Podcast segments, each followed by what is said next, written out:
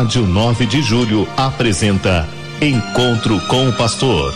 Na palavra do Arcebispo Metropolitano de São Paulo, Cardeal Odilo Pedro Scherer. Vós sois meu pastor, ó Senhor,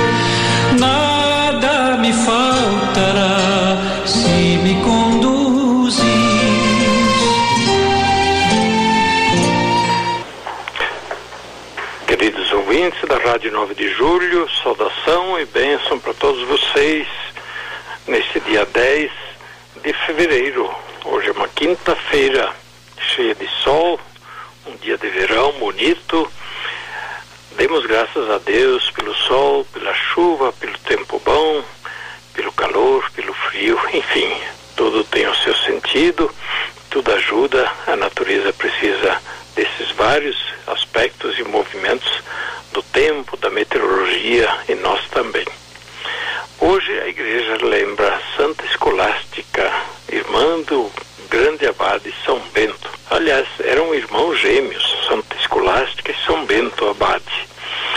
Santa Escolástica e São Bento viveram no século IV, anos 300, e portanto ainda bastante no início do cristianismo, e deram origem a, ao, ao movimento monástico, monges do Ocidente, monges e monjas. Tanto assim que São Bento é chamado pai dos monges do Ocidente, os beneditinos, que hoje são várias congregações beneditinas, e também as monjas beneditinas, que são várias congregações beneditinas, mas que na origem tem sempre a regra de São Bento. Santa Escolástica também se consagrou a Deus como seu irmão São Bento. E era muito ligada a ele, que irmãos gêmeos acabam não se desligando, não se distanciando muito. E ela está sepultada também no mesmo túmulo junto com São Bento no mosteiro de Monte Cassino, no centro-sul da Itália, perto de Nápoles. Santa Escolástica é invocada é, na intercessão da igreja pelos religiosos, a vida contemplativa e também as pessoas que de uma forma ou de outra se consagram a Deus na oração, na contemplação, mas também na ação, na vida ativa, eh, da vida de trabalho, ocupação, eh, feita com esmero, por amor, eh, também voltada para a glória de Deus. Portanto, como era o princípio beneditino, aliás, ainda é, ora et labora, ou seja, reza e trabalho, trabalha, isso continua válido reza e trabalha, trabalha e reza. As duas coisas vão juntas. E a vida é constituída assim, entre o nosso trabalho do dia a dia e a nossa busca de Deus, a contemplação de Deus. E as duas coisas precisam é, acontecer em nossa vida, porque senão fica unilateral. Se a gente só se dedica ao trabalho, à atividade, a gente acaba virando materialista. Se a gente só se dedica ao espiritual, a gente acaba ficando desligado da realidade. E nós temos as nossas tarefas cotidianas no mundo. Por isso também os monges, as monjas de vida contemplativa, as, é, as carmelitas, os beneditinos e beneditinas de vida contemplativa e outras ordens contemplativas, não é que ficam só rezando o tempo todo eles também têm os seus momentos de estudo, têm os seus momentos de trabalho, trabalho manual, trabalho intelectual eh, e assim por diante, de maneira que sempre acontece essa dupla dimensão da vida, reza e trabalho, trabalha e reza. Não, de, não deixemos de praticar isso todos nós também, cada dia. Reza e trabalha deve estar presente em toda a nossa vida. É claro, não vamos deixar de lado as outras dimensões que são importantes, né? como, como por exemplo o descanso. Né? O descanso também é parte importante da vida. Quer o descanso cotidiano, nós precisamos dormir um certo número de horas cada dia, e isso é fundamental, é essencial à vida para não perder a saúde e para poder continuar também a trabalhar e a viver serenamente. É, o descanso é também uma benção, é também um dom de Deus.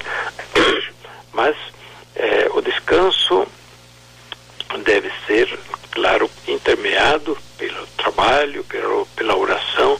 O nosso objetivo final da vida não pode perdido de vista.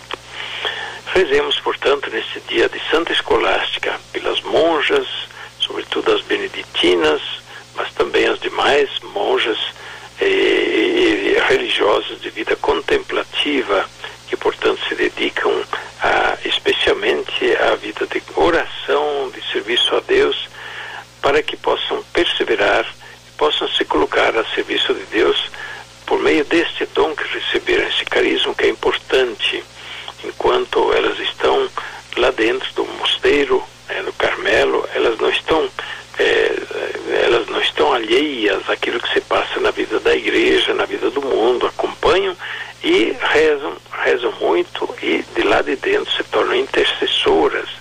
E em favor né, das pessoas que sofrem, das pessoas doentes, da igreja e também muitas vezes conselheiros e conselheiras para, a, a, para tantas pessoas que procuram um mosteiro para terem receber a, não só a oração, mas também a boa palavra, a orientação espiritual. Nós estamos nos preparando para amanhã, dia 11 de fevereiro, quando celebramos Nossa Senhora de Lourdes. É a festa de Nossa Senhora de Lourdes, ligada àquelas aparições de Nossa Senhora em Lourdes, na França, onde surgiu um grande santuário com muita peregrinação eh, ao longo de todo o ano e, sobretudo, peregrinação de doentes em busca de saúde. E isto é tão tradicional, muito antigo e continua até hoje também. Por isso, a Igreja instituiu, no dia de Nossa Senhora de Lourdes, também o Dia Mundial dos Doentes, para nós nos lembrarmos dos doentes de maneira toda especial. E o Papa Francisco enviou uma bela mensagem para o Dia Mundial dos Doentes, onde ele destaca a misericórdia. A, o cuidado dos doentes é uma obra de misericórdia e o que se faz ao doente é como feito a Jesus. O que se deixa de fazer ao doente quando podemos é como se a gente ignorasse Jesus, a gente hum, ficasse insensível diante do próprio Jesus. Por isso, cuidar bem do doente, aliviar as suas dores, é, os seus desconfortos, ajudar a, na busca da saúde e, de toda maneira, dar segurança, dar serenidade aos doentes, esperança, isso é fundamental no cuidado dos doentes. Cuidemos bem dos doentes da família, dos que estão ao nosso redor, na vizinhança, não ignoremos os, os doentes da nossa comunidade, rezemos por eles e façamos todo o possível para que eles possam recuperar a saúde, mas sobretudo que sejam bem cuidados. E nos cuidados, não deixemos de lado o cuidado religioso. Cuidado religioso precisa só de médico, de, de raio-x, não precisa só de consulta, não precisa só de medicamentos. Doente precisa também de fé, de oração, da palavra de Deus. Isso nós precisamos fazer, é, não deixar de alimentar a fé do doente e de recomendar aos doentes a, a misericórdia de Deus. Esta é a grande caridade que nós somos convidados a fazer e, eh, digamos, como algo a mais ou diferente daquilo que todo mundo é chamado a fazer, a, a, cuidar da medicina, a cuidar da saúde do ponto de vista da prática da ciência, o que é importante. Além disso, nós também devemos estar atentos ao cuidado religioso dos doentes. O doente vive uma situação de fragilidade e também de experiência dos próprios limites, onde ele se abre mais facilmente a Deus não ajudamos neste momento, nós estamos perdendo ah, uma grande ocasião. E ele está perdendo uma grande ocasião de viver a sua doença como um momento de Deus em sua vida. Que Deus acompanhe a todos, que Deus abençoe os doentes.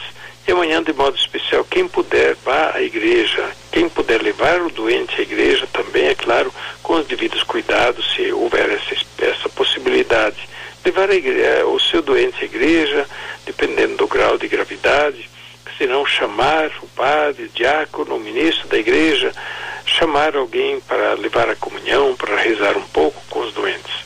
Isso nós devemos fazer não só no Dia do Mundial dos Doentes, mas ao longo de todo o ano também, mas de maneira toda especial amanhã. A bênção de Deus Todo-Poderoso, Pai, Filho e Espírito Santo, desça sobre vós e permaneça para sempre. Amém. Rádio 9 de Julho apresentou Encontro com o Pastor.